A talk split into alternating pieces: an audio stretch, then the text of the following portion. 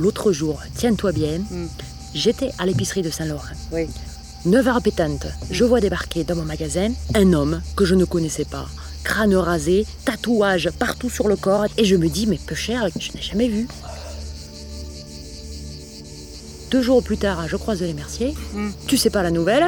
Un homme en string se balade sur la route, Avec les tatouages? Avec des tatouages. Oh, peu cher. Eh bien, Eh bien, en fait, on était euh, sur la route en voiture, on arrivait ici. Et euh, on roulait pas très vite puisque la route tourne beaucoup. Et euh, voilà qu'en arrivant euh, à l'entrée de la forêt des loups, j'ai aperçu un homme, de dos, bon, euh, le crâne rasé, couvert de tatouages euh, de- du cou jusqu'aux orteils. Et il ne portait pour tout vêtement qu'un string. avec ses tatouages noirs. Très joli. Et il avait que un slip aussi. C'était euh, string. Et vous avez trouvé qui c'était ou pas? Ben non, il a disparu du jour au lendemain, plus de nouvelles. C'est bizarre. Je sais pas ce que ça peut être, hein, qu'est-ce qu'il fait ici, euh, pourquoi il est là, je, je sais pas. hein.